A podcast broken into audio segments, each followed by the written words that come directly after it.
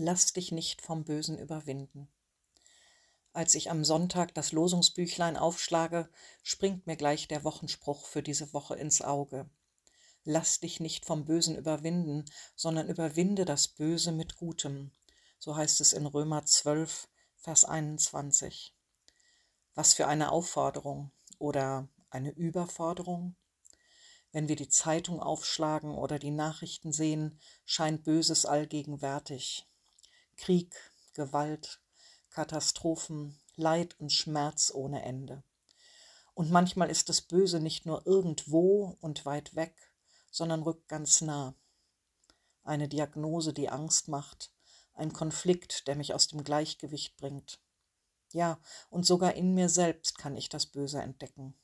In der lieblosen Bemerkung, in der Bitterkeit, die sich ausbreitet, in der verletzenden Reaktion. Was habe ich all dem entgegenzusetzen? Wie soll das gehen, das Böse mit Gutem zu überwinden? Meine eigene begrenzte Kraft reicht dafür nicht aus. Da habe ich es nötig, mich immer wieder neu zu füllen mit der Lebens- und Liebeskraft Gottes, mich zu erinnern, dass Jesus den Tod überwunden hat und damit auch das Böse. Ich denke an das Bild von der kleinen, unscheinbaren Pflanze, die eine starre Asphaltdecke durchbricht. Immer wieder bringt es mich zum Staunen, dass so etwas möglich ist.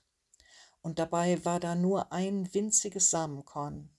Für sich allein wäre es machtlos gewesen gegen die starre Decke. Aber Wasser und Wärme haben die Lebenskräfte geweckt, die in ihm angelegt waren. Es hat begonnen, sich zu entfalten, Millimeter für Millimeter, Zentimeter für Zentimeter. Hat sich vom Widerstand nicht abschrecken lassen, sondern ist einfach weitergewachsen, bis auf einmal der Durchbruch da war. Davon möchte ich mich anstecken lassen, die Nährstoffe aufnehmen, die Gott mir schenkt, mich seiner Sonne aussetzen, seiner Wachstumskraft vertrauen. Er ist der, bei dem das Gute zu Hause ist. Ich muss es nicht aus mir selbst heraus produzieren.